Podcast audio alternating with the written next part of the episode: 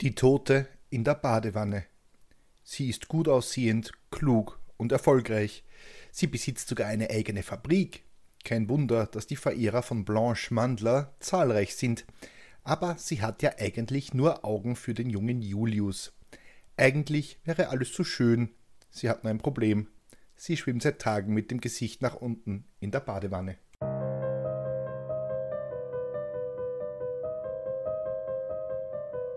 Willkommen bei Mörderisches Österreich, dem Podcast über historische Kriminalfälle aus eurer Umgebung. Anhand von zeitgenössischen Berichten rekonstruieren wir die größten Verbrechen der Geschichte Österreichs und darüber hinaus. Am Ende gibt es noch den Klugschiss zum Schluss.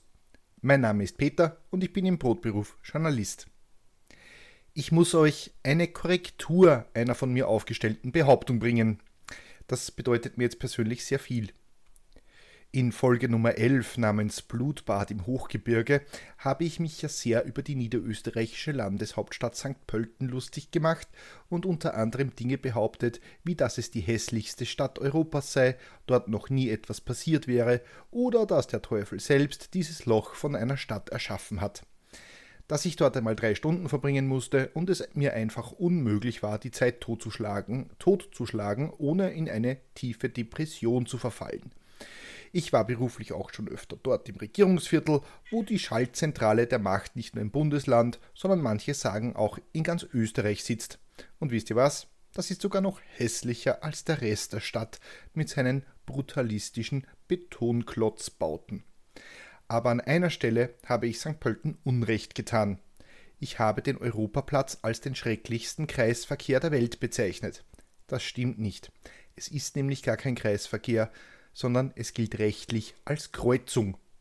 Das habe ich erst jetzt erfahren. Ich dachte, ihr solltet das wissen.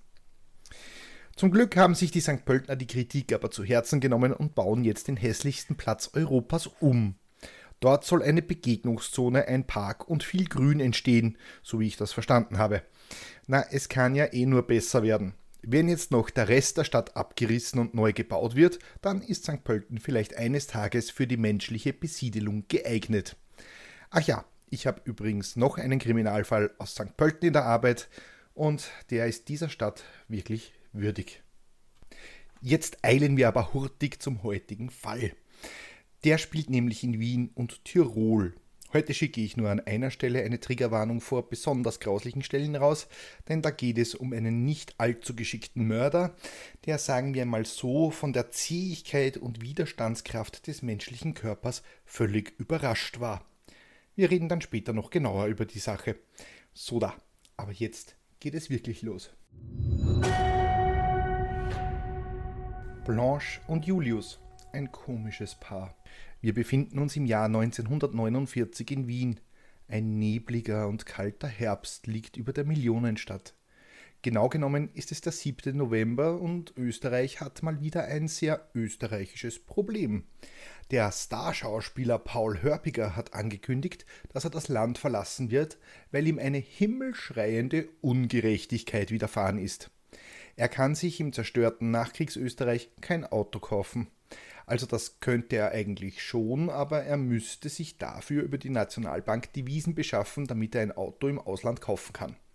Nur wäre dafür eine Steuer fällig und die will der Herr Hörbiger absolut nicht bezahlen. Er werde sich nicht derart melken lassen und er hat genug von Österreich, sagt er und kündigt gleich seine Immigration nach Deutschland an. Nachdem besorgte Fans ihren Star vor dem Bühnentor empfingen und Hörbiger muss bleiben skandierten, ließ sich der Schauspieler in seinem unendlichen Großmut doch überreden, in seinem Heimatland zu bleiben. Die Hörbigers sind übrigens bis heute eine bekannte Schauspieldynastie und haben nichts von ihrem sympathischen Charme verloren. Aber es geht heute nicht um Schauspieler, sondern um eine knallharte Businessfrau. Die heißt Blanche Mandler und wenn ich knallhart sage, dann meine ich das auch so. Blanche betreibt eine Fabrik zur Strickwarenherstellung in der Schmalzhofgasse 8 in Wien-Maria Hilf. Damals nannte man das noch Trikotagenfabrik. Das ist anscheinend der Fachbegriff für maschinell gestrickte Textilwaren. Und Blanche managt ihr Unternehmen mit eiserner Faust. Sie will über jeden Vorfall informiert sein, sie spart, wo es nur geht, und so schrubbt sie angeblich selbst die Böden in der Fabrik, um sich das Geld für eine Reinigungskraft zu ersparen. Und wie das mit solchen Chefinnen halt so ist, kontrolliert sie ihre 22 Mitarbeiter bis ins kleinste Detail und redet ihnen bei jedem Handgriff drein. Am meisten darunter leidet Julius Kausel. Der ist eigentlich Geschäftsführer der Fabrik und sollte sich um den täglichen Ablauf kümmern, während die Eigentümerin ihre, Fuß, ihre Füße auf den Tisch liegt, legt und ihrem Humankapital beim Arbeiten zusehen könnte aber Blanche behandelt ihren Geschäftsführer eher wie ihren Laufburschen. Entscheidungen darf er selbst nicht treffen und er muss alles mit der Eigentümerin vorbesprechen. Sie stolpert über die Groschen und sieht die Schillinge nicht, wird er später über das Mikromanagement seiner Chefin sagen. 100 Groschen waren damals ein Schilling, nur falls ihr nicht so alt seid wie ich. Ich möchte aber kein falsches Bild von Blanche zeichnen, das heißt nämlich jetzt nicht, dass Blanche unfreundlich oder gehässig gegenüber ihrem Geschäftsführer war. Ganz im Gegenteil.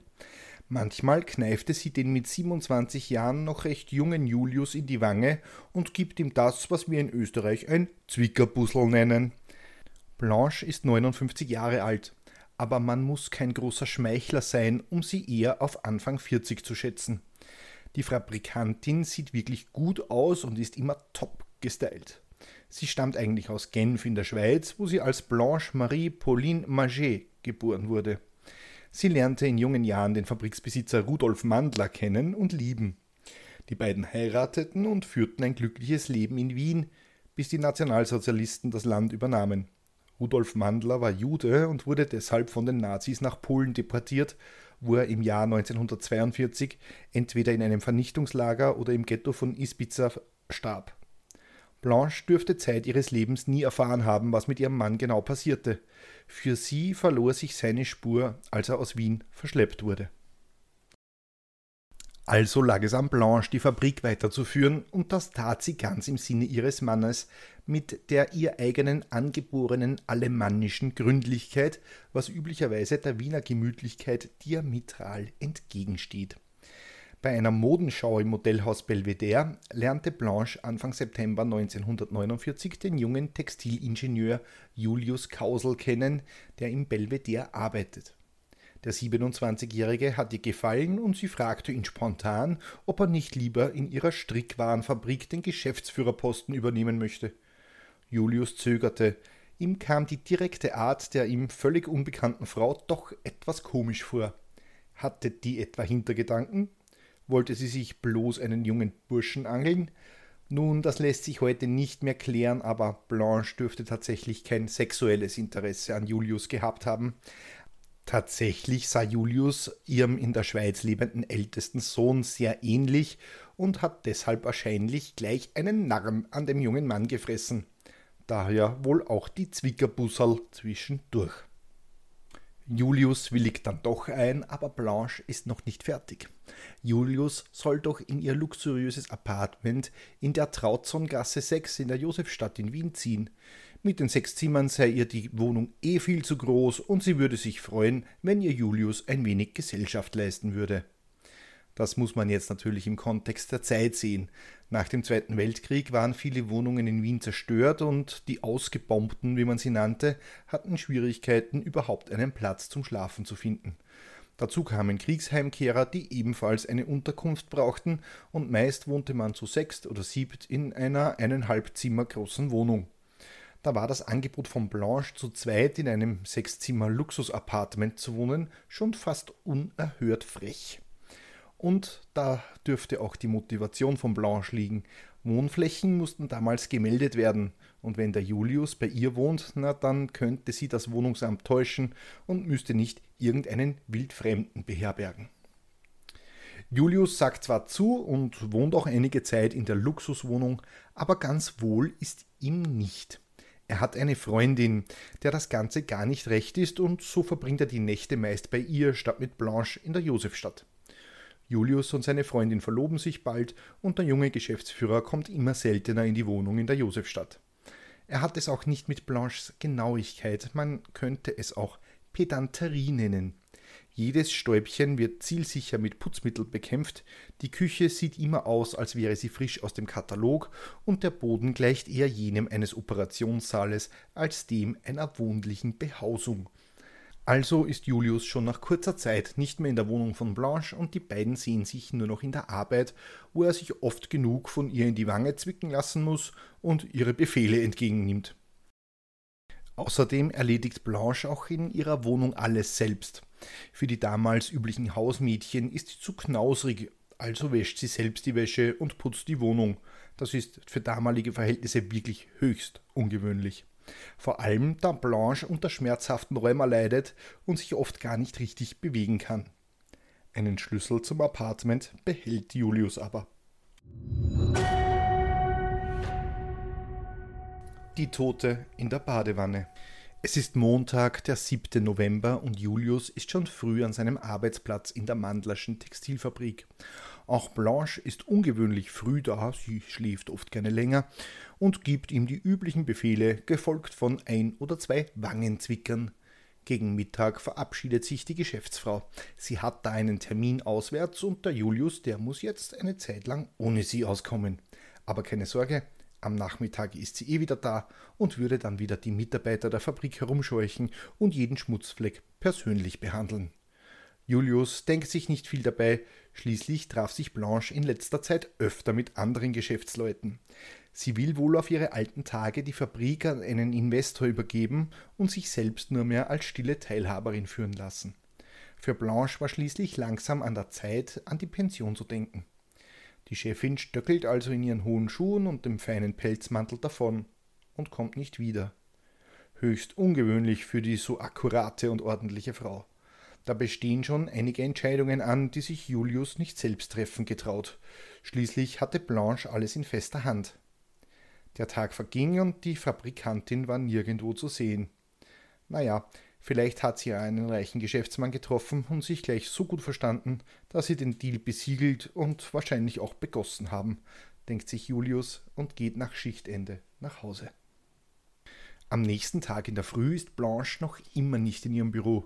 Julius wird nervös. Da klingelt das Telefon und ein Mann mit Schweizer Akzent meldet sich. Frau Mandlers Rheuma ist schlimmer geworden.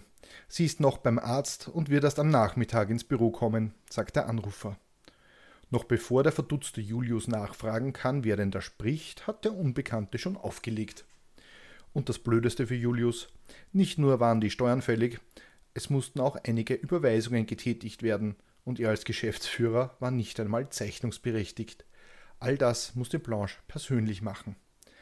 Also ohne ihre Unterschrift stand die Fabrik still. Am Nachmittag läutet das Telefon erneut. Wieder ist es der Schweizer. Frau Mandler geht es sehr schlecht.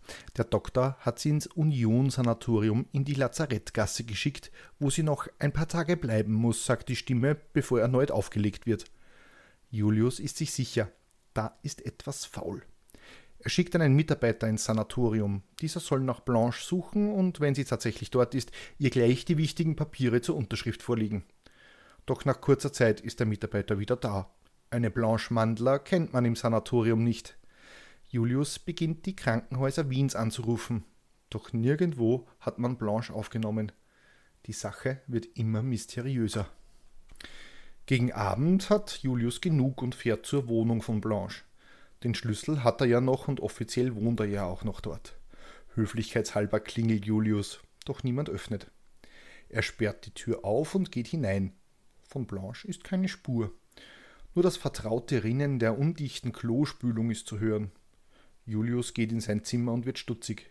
Da liegt ein Pyjama, der ihm nicht gehört, ebenso wie ein fremder Wecker, den er noch nie gesehen hat. Die Sache wird immer mysteriöser. Plötzlich hört Julius, wie jemand die Wohnung betritt.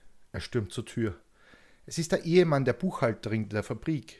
Diese hatte sich ebenfalls Sorgen um die Chefin gemacht und ihren Gatten geschickt, nach dem Rechten zu sehen. Die beiden Herren sind ratlos, was sie jetzt tun sollen. Die Polizei rufen? Weswegen denn? Die Chefin, eine gestandene Frau, ist gerade einmal 24 Stunden weg und außerdem ist das ja wohl ihre freie Entscheidung, wo sie sich aufhält und ob sie in ihre Firma zurückkehrt. Doch dass sich die alles kontrollierende Blanche gar nicht meldet, ist doch höchst ungewöhnlich und noch nie vorgekommen. Also entscheiden sich die beiden doch zur Polizei zu gehen. Da ist es etwa 8 Uhr abends. Am Polizeiposten passiert etwas Ungewöhnliches. Julius wird ernst genommen.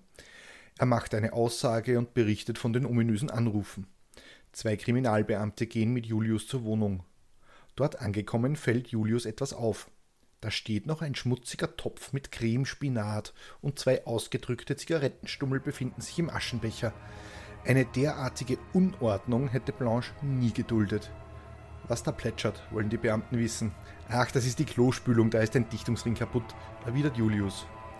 Zu dessen Entsetzen beginnen die beiden Kieberer, so nennen wir in Österreich Kriminalbeamte, seine Sachen zu durchwühlen. Sogar in seinen Anzugtaschen kramen die Ermittler und finden eine Kinokarte.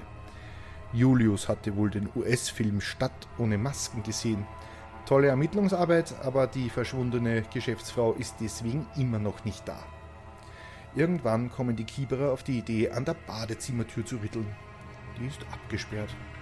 Ein Polizist zieht seinen Revolver, denn wenn hier ein Verbrechen begangen wurde, dann ist der Täter noch im Bad. Der Hausmeister wird gerufen, der kann die Badezimmertür mit einem Vierkantschlüssel öffnen. Ihr kennt ja diese Klotüren, die man im Notfall auch von außen mit einer Münze oder eben so einem Heizkörperschlüssel aufkriegt. Sowas war das. Der Kieberer legt den Revolver an und öffnet die Tür. Das Bad, fein schwarz und weiß gekachelt, ist frei von jedem Täter. Also kann er die Waffe wieder wegstecken. Doch das Grauen wartet in der Badewanne auf die Beamten. Sie ist voll mit blutigem Wasser. Der Hahn ist halb geöffnet, immer wieder fließt Wasser nach und über den Überlauf wieder ab. In der Wanne schwimmt eine Tote mit dem Gesicht nach unten. Julius stürzt in den Raum, will die Leiche umdrehen, doch die beiden Beamten hindern ihn daran. Er darf nichts anfassen. Julius ist sich sicher, das ist Blanche, seine Chefin. Auf einem Sessel liegen eine Schere und zwei scharfe, blutverschmierte Messer. Die Kleidung von Blanche liegt neben dem Waschbecken. Fotos des Tatorts schicke ich euch im Newsletter auf Steady. Ihr müsst euch nur dafür anmelden. Die Krimineser, auch so ein österreichischer Ausdruck für die Polizei, stürmen zum Telefon und fordern die Kommission an. Gemeint ist die Spurensicherung. Die gab es 1949 tatsächlich schon und die leisten ganze Arbeit. Mobile Scheinwerfer werden aufgebaut, die Szene fotografiert und alles dokumentiert. Die Leiche wird aus dem Wasser gefischt. Es handelt sich tatsächlich um Blanche Mandler. So, und zart beseitete Gemüter dürfen jetzt kurz weghören. Der Täter hat offensichtlich versucht, der Frau den Unterschenkel mit einem Messer abzutrennen. Er dürfte aber am Knochen gescheitert sein. Ebenso hatte er versucht, Blanche den Kopf abzutrennen. Die Weichteile des Halses waren durchschnitten, aber offenbar hatte der Täter nicht genug Kraft, auch die Wirbelsäule zu durchtrennen. Also hing Blanche halb enthauptet in der Badewanne. Nur bei den Zehen war der Mörder erfolgreich. Diese konnte er abschneiden, sie lagen wie kleine graue Kieselsteine im Badewasser. Außerdem fischte die Spurensicherung einen ehemals weißen, jetzt blutgetränkten Schal aus dem Badewasser. Weiters wurden nun auch Blutspuren außerhalb des Badezimmers gefunden, etwa in der Küche, wo in einem Eimer ein nasser Lappen lag, der zweifellos zum Aufwischen von frischem Blut verwendet worden war. Auch zwei scharfe Messer aus dem Kücheninventar fanden sich, mit denen der Mörder nicht nur an der Leiche, sondern auch an den Kleidern der Frau Schnitte angebracht hatte. Der Plan war wohl, die Tote verschwinden zu lassen. Aber so etwas in einer Großstadt durchzuführen, wo selbst des Nachts Menschen die Straßen bevölkern, bevölkern wäre wahrscheinlich nicht gut gegangen. Also blieb nur noch der Ausweg, die Leiche zu tranchieren und die einzelnen Teile als Gepäckstücke getarnt aus dem Haus zu schaffen. Da ihm die Zerteilung der Leiche nicht gelang, geriet der Mörder wohl in Panik und floh. Um die Mitarbeiter von Blanche auf die falsche Fährte zu führen, rief er zweimal in ihrer Fabrik an. Gestohlen wurde nichts, offensichtlich zumindest. In der Wohnung befanden sich noch 400 US-Dollar, 500 Schweizer Franken und Schmuck im Wert von 300.000 österreichischen Schilling, was während nach, also was nach heutiger Rechnung ungefähr 312.000 Euro entspricht. Ein Sexualdelikt wurde ebenfalls ausgeschlossen. An Blanches Körper fand man keine Spuren, die auf eine Vergewaltigung oder sexuelle Handlungen hindeuteten. Das und die mysteriösen Anrufe in der Fabrik deuten darauf hin, dass der Täter wohl aus dem geschäftlichen Umfeld von Blanche stammt und genau über die Abläufe in der Fabrik Bescheid wusste. Die Tat und ein vermeintlicher Mörder. Die Ermittler und der Gerichtsmediziner Walter Schwarzacher konnten anhand von Blanches Leiche den wahrscheinlichen Tathergang rekonstruieren. Blanche Mandler wurde im Vorzimmer überfallen und niedergeschlagen. Dann wurde sie mit dem Schal erdrosselt und in die Küche geschleift. Dort versuchte der Täter sie zu zerstückeln. Da ihm dies nicht gelang, setzte er seine Tat im Badezimmer fort. Als Todeszeitpunkt werden dann die Nachmittags- und Abendstunden des Dienstags des 8. November 1949 ermittelt. Dieses Detail wird später noch einmal eine gewaltige Rolle spielen. Blanche hatte als letzte Mahlzeit Cremespinat, was auch zum dreckigen Topf in der Küche passte. Die Obduktion ergab außerdem, dass der Oberschenkel des Opfers neun frische Einstiche aufwies. Nun war bekannt, dass Blanche sich selbst immer wieder Spritzen gegen ihre Rheumaschmerzen verabreichte. Aber neun Einstiche gleichzeitig, das war seltsam. Der Täter musste also medizinische Kenntnisse haben und gleichzeitig über Insiderwissen über die Geschäfte von Blanche verfügen. Und da gibt es nur einen, auf den die Beschreibung passt. Julius. Die Beweislast, ich mache jetzt ganz große Anführungszeichen in die Luft, ist erdrückend. Julius hatte medizinische Kenntnisse, weil er im Krieg als Sanitätsobergefreiter am Hauptverbandplatz gearbeitet hatte. Er war der engste Mitarbeiter von Blanche und, all ihre, und in all ihre Geschäfte eingeweiht. Außerdem fand die Gerichtsmedizin Blutspuren, die nur der Täter hinterlassen haben könnte.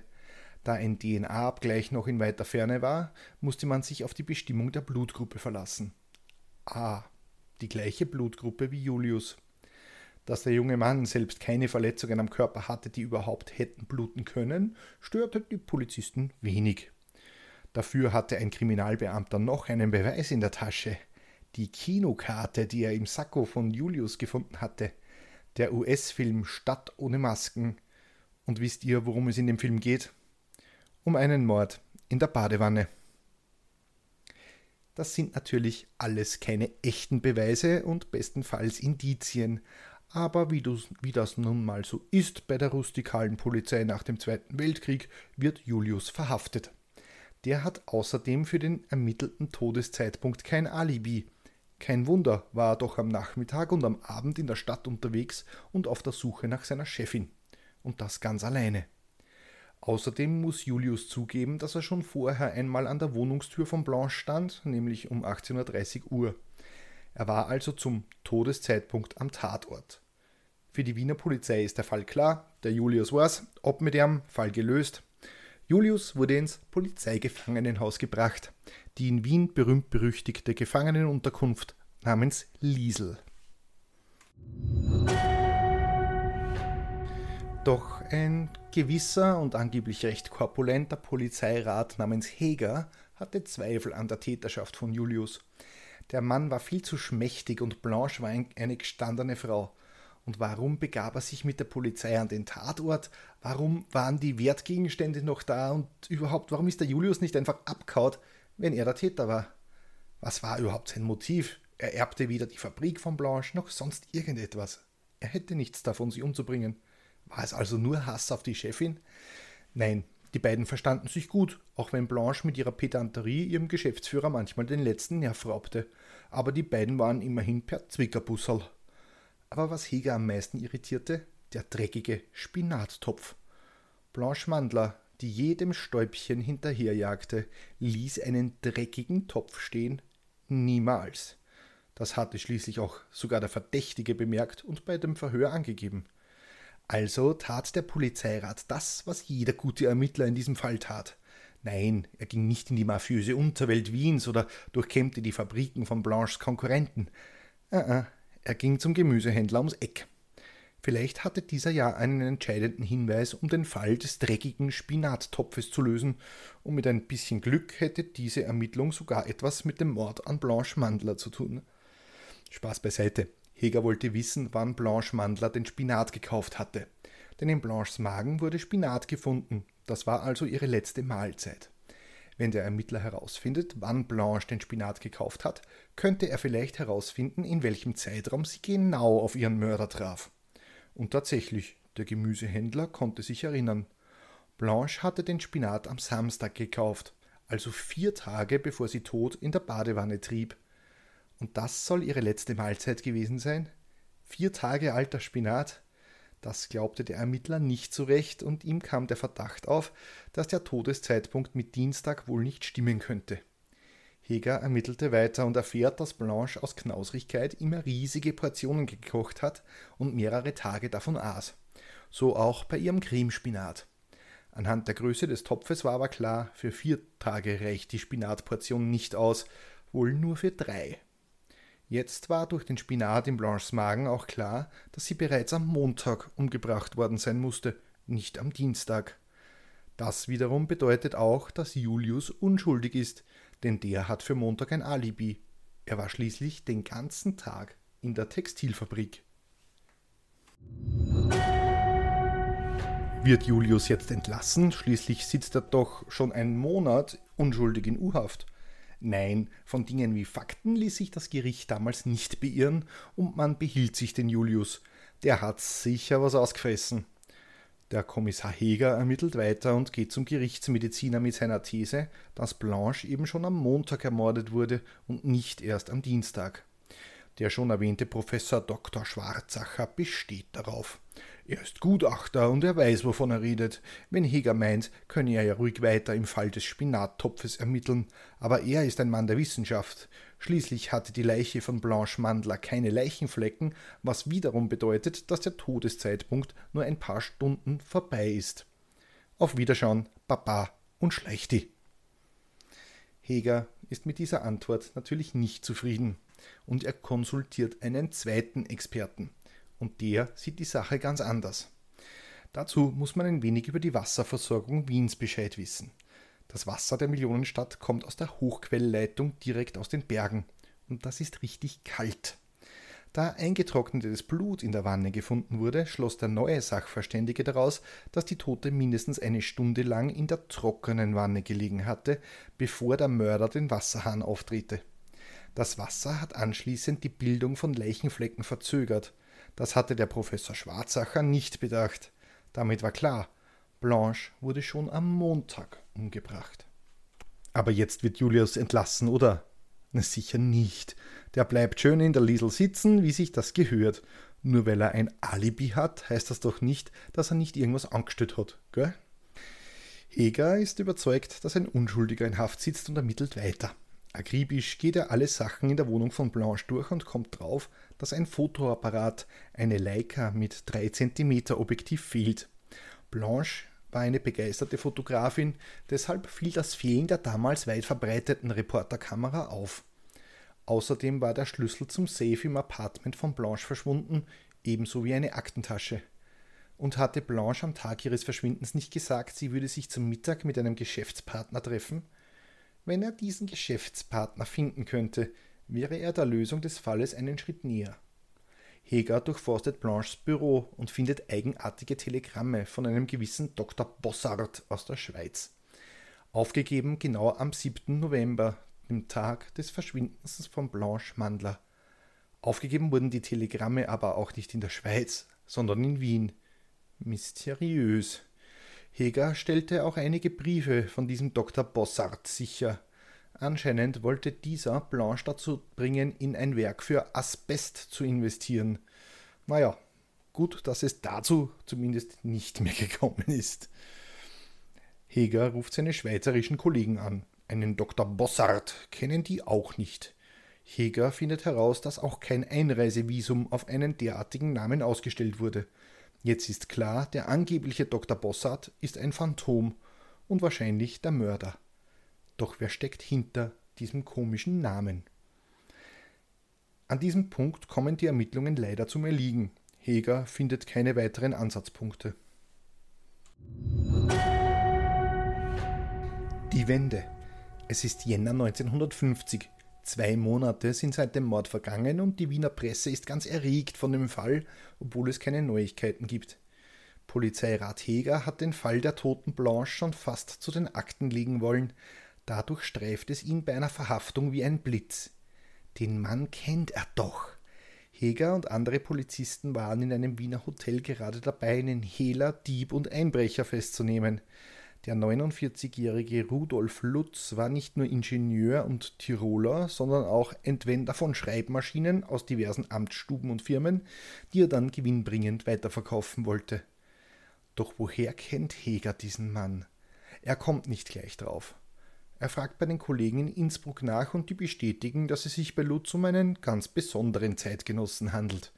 Er hatte 28 Einbrüche in Büros der Landesregierungen in Vorarlberg und Tirol verübt und dort 38 Schreib- und vier Rechenmaschinen erbeutet, die er in Wien verkaufen wollte. Davor, während Kriegszeiten, ist er schon einmal in ein Fotogeschäft eingebrochen und hat Dinge aus dem Messerschmitt-Werk in Kematen gestohlen. Aber schon vor dem Krieg war seine kriminelle Karriere steil. In den 20er Jahren überfiel er einen Postwagen und saß immer wieder wegen ähnlicher Delikte im Kerker. Doch was hat ein Tiroler Aushilfsstrizi mit dem Mord an Blanche Mandler zu tun? Heger erinnert sich, er hat Lutz doch schon einmal verhört, und zwar als er und seine Ermittlerkollegen sämtliche Arbeiter und Angestellte aus der Textilfabrik vernommen haben. Da war auch dieser Lutz dabei. Wie sich herausstellte, war er der Schwiegervater eines Mitarbeiters von Blanche. Doch das reichte Heger schon längst nicht als Beweis. Lutz hatte eine Kamera dabei, aber keine Leica wie jene von Blanche, sondern eine Exakta. Heger hatte den Verdacht, dass Lutz, der anscheinend ein Faible für Kameras hatte, die Leica von Blanche gegen eine Exakta eingetauscht hatte. Also machte er eine Presseaussendung. In den Zeitungen erschien tags darauf folgender Aufruf. Woher stammt die Exakta-Kamera? Wichtig für die Aufklärung des Mordfalles Mandler. Im Zusammenhang mit den Erhebungen des Wiener Sicherheitsbüros zur Aufklärung des mysteriösen Mordes an Frau Blanche Mandler erscheint die Feststellung von großer Wichtigkeit, wo in der Zeit zwischen dem 1. und 15. November eine Spiegelreflexkamera Marke Exakta Nummer 534677 Format 4% x 6 cm mit Xena 1,2,8 f 7,15 cm, Schneider Kreuznach Nummer 1241927 in Lederetui, fast neu gekauft oder gegen einen anderen Fotoapparat, vermutlich Leica mit 3 cm Objektiv, eingetauscht wurde. Insbesondere richtet sich der Appell und die Nachforschungen an Fotogeschäfte, Altwarenhändler, Drogerien oder Tauschgeschäfte sowie auch allfällig an Private, wo vielleicht der Kauf oder Tausch perfektioniert wurde. Und tatsächlich, es meldet sich jemand, bei dem jüngst ein gewisser Rudolf Lutz eine Leica-Kamera gegen eine Exakta eingetauscht hat. Und es ist natürlich die gestohlene Kamera von Blanche. Damit besteht jetzt eine direkte Verbindung zu Ingenieur Rudolf Lutz und dem Mordfall. Die Ermittler graben weiter und finden eine mysteriöse Einzahlung von 50.000 Schilling auf das Konto von Lutz und zwar in Bar, nur wenige Tage nach dem Mord an Blanche Mandler. Stammt das Geld vielleicht aus dem Safe, dessen Schlüssel immer noch fehlt? Und da waren noch die Briefe von, von diesem Dr. Bossart, den es nachweislich nicht gibt. Eine Schriftprobe macht klar, die Briefe wurden von Rudolf Lutz verfasst. Die Ermittler nehmen Lutz in die Mangel, und das meine ich wörtlich. Anscheinend dürfte die Befragung des Tirolers recht handfest erfolgt sein. Nachdem der Kopf von Lutz offenbar mehrere Male gegen die Tischplatte geknallt ist, beginnt dieser zu reden. Er habe Blanche als Kommanditistin für ein Asbestwerk gewinnen wollen. Den Dr. Bossart habe er nur erfunden, um kreditwürdig zu wirken. Er habe schon lange mit Blanche verhandelt und außerdem sei man sich intim näher gekommen. Die Kamera habe sie ihm damals aus Dankbarkeit geschenkt. Nein, von einem Mord weiß er nichts. Die arme Blanche. Die Ermittler glauben kein Wort.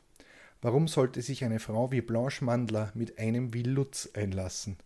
Der stammte zwar aus reichem Hause, seine Eltern hatten eine Ofenfabrik in Bludenz, er schaffte es aber immer, knapp bei Kasse zu sein und auf die schiefe Bahn zu geraten. Wenn er nicht gerade im Kerker saß, vagabundierte Lutz durch Österreich auf der Suche nach Einbruchsmöglichkeiten. Und er sah total verwahrlost aus. Ich stelle euch ein Foto in den Newsletter. Der Typ ist wirklich gruselig.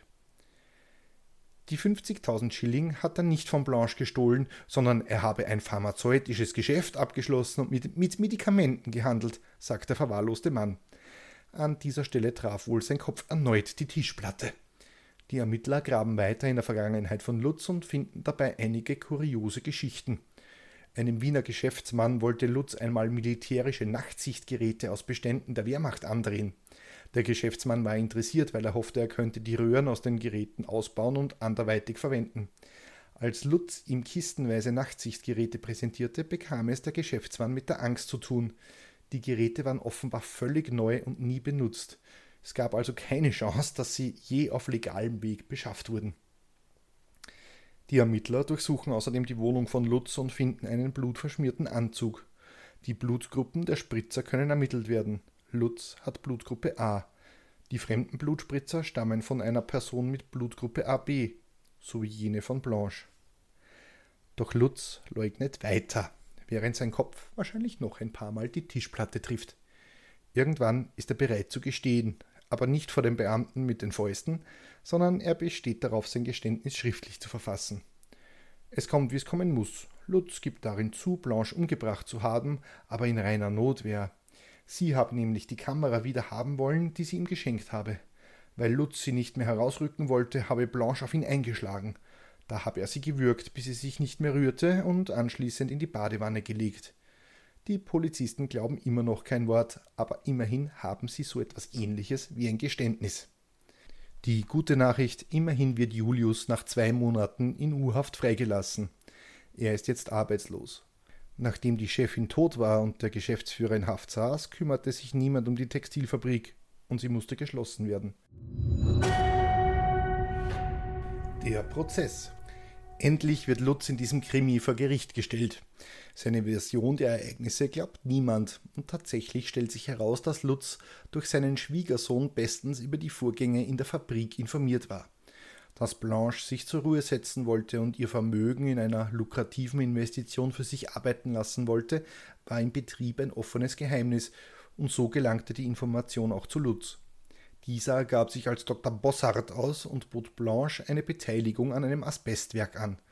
Blanche schluckte den Köder und traf sich mehrmals mit Lutz, der sich als Unterhändler des Dr. Bossart aus der Schweiz ausgab. Doch Blanche glaubte Lutz kein Wort und wenn ihr das Bild seht, dann wisst ihr warum. Der Typ ist echt zum Gruseln. Tatsächlich stand Lutz am 7. November vor der Wohnungstür von Blanche, aber die war um halb acht noch gar nicht richtig wach und schickte ihn weg. Gegen Mittag dürfte sie Lutz dann aus welchen Gründen auch immer in die Wohnung gelassen haben, wahrscheinlich um ihm vom Asbestgeschäft abzusagen. Lutz wurde wütend, würgte Blanche zuerst und erdrosselte sie schließlich mit einem Schal. Er legte ihren Leichnam in die Badewanne und wollte sie zerzeilen, was ihm aber nicht gelang.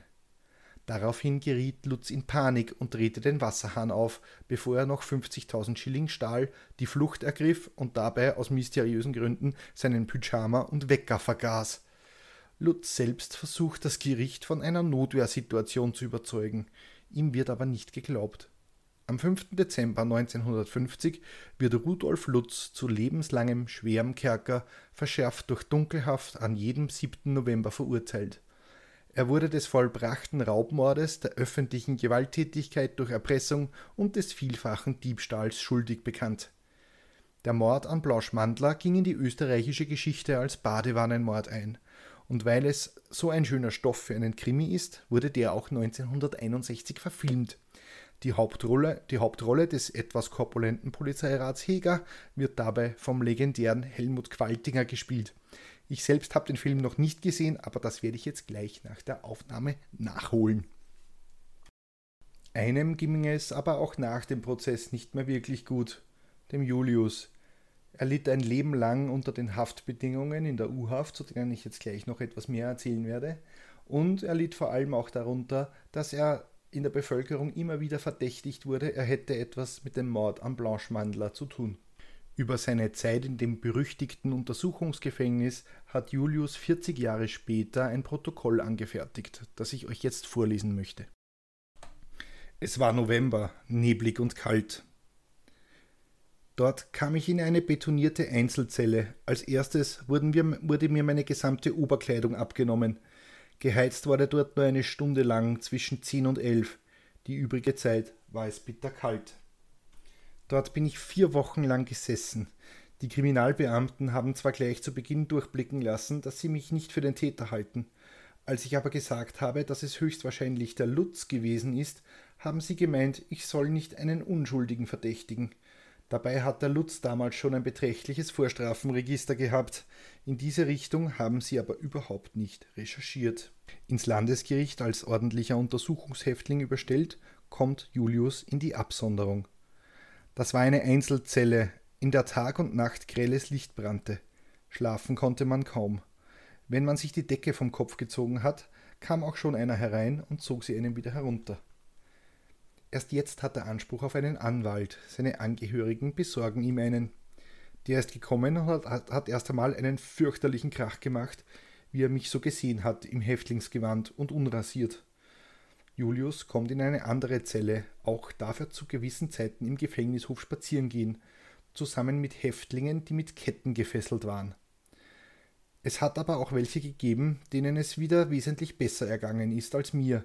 Das waren die Herren vom Schrottskandal, Wirtschaftsverbrecher, die es sich richten konnten, weil es ihnen möglich war, die Gefängnisbeamten entsprechend zu bestechen. Von Seiten des Gefängnispersonals gibt es Schikanen. Wir sind einmal zu sechs zum Duschen geführt worden. Als wir nackt unter der Brause gestanden sind, wurde das Wasser kurz aufgedreht, damit wir uns danach besser einseifen konnten. Als die Häftlinge dann in Seifenschauen gehüllt dastanden, kommt das Kommando Zurück in die Zellen. Die Männer protestieren, aber der Wachhabende ist unerbittlich. Und so mussten wir, wie wir waren, in unsere steifen Häftlingskleider steigen, nass und voller Seife, und über den winterlich kalten Hof zurück in unsere Zelle marschieren. Oder Verhör am Freitagmittag. Es läuft gerade so an die fünf Minuten, da blickt der Untersuchungsrichter auf die Uhr. Was, schon zwölf? Da muss ich mich aber beeilen. Mein Zug geht in 45 Minuten. Er steht auf, greift nach dem Mantel. Im Hinausgehen sagt er zur Sekretärin: Schreiben's, Fräulein, das Verhör wurde um 20 Uhr unterbrochen, damit der Häftling nicht zu spät zur Nachtruhe kommt. Wir machen am Montag weiter. Typisch österreichische Arbeitsmoral. Das alles erschien Julius Kausel noch erträglich. Auch was meine Häftlingszeit, nämlich ihre Länge betrifft, ist es mir eigentlich gut ergangen. Es hat dort U-Häftlinge gegeben, die schon ein Jahr eingesperrt waren, ohne Verfahren und ohne Urteil. Als er in seine Wohnung in, der Trauzon, in die Trauzongasse kommt, muss er aber feststellen, dass etliches von seiner Habe fehlt. Anzüge, Schuhe, eine Sammlung finnischer Dolche. Der Kriminalpolizist, den er daraufhin holt, meint nur, die Sachen liegen noch bei Gericht zur kriminaltechnischen Untersuchung, aber nehmen Sie sich doch ein paar von den Bildern als Entschädigung, die werden sicher niemanden mehr abgehen. Er zeigt auf die kostbaren Bilder der Frau Blanche Mandler, die diese hängen hatte lassen, als der Mieter bei ihr einzog. Kausel unterlässt es sich zu bedienen, wie der Polizist ihm geraten hatte. Er wartet lieber, bis er die fehlenden Gegenstände vom Gericht wieder zurückbekommt. Er wartet noch heute darauf. Es war ihm bald klar, dass man sich seinerzeit nicht einer kriminaltechnischen Untersuchung zugeführt hatte der kumpelhafte Typ des Kriminalbeamten, sich aus der Bildersammlung des Opfers in einer Art eigenmächtigen Wiedergutmachungsaktion selbst zu bedienen, hatte ihm genug verraten. Auch bezüglich der Wiedergutmachung, die Julius Kausel aufgrund seiner zweimonatigen Haft als unschuldig Verdächtigten rechtlich zustand, gab es Schwierigkeiten. Nachdem ich aus der Haft entlassen war, stand ich vor dem Nichts, erzählte Julius Kausel heute. Da der Trikotagenbetrieb, der Familie der Frau Mandler geschlossen worden war, gehörte ich zu dem damaligen Heer von Arbeitslosen, so habe ich um Unterstützung angesucht. Ihm werden 350 Schilling wöchentlich zugestanden. Durch seinen Anwalt klagt er nach dem Amtshaftungsgesetz die Republik auf Entschädigung. Das kostet zunächst einmal 400 Schilling Stempelgebühr. Stempelgebühr ist tatsächlich etwas, an das konnte ich, kann ich mich auch noch erinnern. Das wurde dann äh, bei mir wurde das beim Führerschein fällig. Da hat ein Beamter dann äh, so Art Briefmarken abgeleckt und auf ein Dokument geklebt und dafür musste man bezahlen. Stempelmarken, eine großartige österreichische Erfindung. Julius hört eine Weile nichts. Eines Tages erhält er einen Bescheid, der ihn zwingt, ein zweites Mal anzusuchen. Wieder werden Stempelgebühren für 400 Schilling fällig. Das wiederholt sich in schöner Regelmäßigkeit, bis ihm der Anwalt rät, Vergleichen Sie sich, das wird das Beste für Sie sein. Auf einmal beginnt der Amtsschimmel zu traben. Innerhalb weniger Tage hält der arbeitslose Textilingenieur einen Bescheid in der Hand. Die Republik ist bereit, 8000 Schilling Haftentschädigung zu bezahlen. Ich habe das Geld genommen, obwohl mir weit mehr zugestanden wäre. Endlich hatte er ein paar Tausender in der Hand, nach all dem Ungemach, das er als unschuldig Verdächtiger schon über ein Jahr ertragen hatte müssen. Zwei Monate Gefängnis, Arbeitslosigkeit, üble Nachrede von Mitmenschen, die ihn immer noch als den Mörder sahen. Doch wie ich das Geld bekommen habe, hat mir mein Anwalt gleich die Rechnung geschickt, erinnert sich Julius Kausel, heute schon Pensionist. Eine Rechnung in der Höhe von 7500 Schilling. Von der ganzen Entschädigung sind mir nicht mehr als 500 Schilling geblieben. Klugschiss zum Schluss. Spurensicherung in Österreich. Was mich an dem Fall am meisten gewundert hat, ist die professionelle Spurensicherung im Jahr 1949. Das war damals schon Tatortarbeit wie in CSI. Das war damals aber wahrscheinlich auch nur in Wien möglich und Ermittler in einem Kärntner Bergdorf hätten wohl auf traditionellere Methoden zurückgreifen müssen. Tatsächlich ist die Verbrechensaufklärung mit wissenschaftlichen Mitteln ganz wesentlich in Wien entstanden. So galt die Wiener Schule der Kriminalistik in den ersten drei Jahrzehnten des 20. Jahrhunderts als die weltweit beste. 1902 wurde in Wien beim Erkennungsdienst schon die Daktyloskopie, also das Fingerabdruckverfahren zur Identifizierung von Personen eingeführt. 1909 präsentierte das Erkennungsamt in Wien die erste Folie, mit der man Fingerabdruckspuren von Oberflächen abnehmen und fixieren konnte. Das war damals revolutionär. 1924 wurde das Kriminalistische Institut gegründet, an dem sich Richter, Staatsanwälte und Kriminalisten gleichermaßen ausbilden ließen. Vorreiter war Österreich schließlich auch 1990, als hierzulande das automatisierte Fingerabdruck-Identifizierungssystem eingeführt wurde. Als drittes Land in Europa baute Österreich schließlich 1997 eine DNA-Datenbank auf. Na wenigstens irgendwas funktioniert in diesem Land. Ja, und das war sie, die 24. Folge von Mörderisches Österreich. Wenn euch die Folge gefallen hat, könnt ihr mir auf steadyhq.com slash mörderisch einen Euro in den Hut werfen. Danke an Andrea, Ralf, Dagmar, Michtilde und Sarah, die diesen Podcast unterstützen. Keine Sorge, die ersten 30 Tage als Mittäter sind kostenlos und jederzeit kündbar. Aber dafür erhaltet ihr im Gegenzug die aktuelle Folge immer einen Tag früher als alle anderen. Aktuell ist das meistens am Freitagvormittag der Fall. Wenn ihr den Steady Newsletter abonniert, bekommt ihr noch kostenloses Bonusmaterial zu den Fällen. Diesmal sind es Live-Szenen vom Tatort und ein sehr gruseliges Foto von dem Mörder. Wenn ich mir etwas wünschen darf, dann wäre das Feedback zu den Episoden in Form von Reviews auf Spotify, Apple Podcasts und überall, wo ihr Podcasts bewerten könnt. Das hilft erstens der Reichweite dieses kleinen Programms und zweitens kann ich die Show hier nur mit eurer Hilfe besser machen. Wenn ihr mir persönlich Feedback geben oder mir Hinweise für einen Fall geben möchtet, dann schreibt mir bitte einfach eine Mail an mörderischesösterreich.gmail.com oder ihr schreibt mir per Privatnachricht auf Twitter at Mörderisches. Die nächste Folge erscheint am kommenden Samstag auf Spotify, Amazon, Apple, TuneIn, iHeartRadio, Podvine und Player FM. Vielen Dank fürs Zuhören. Bussi, Baba.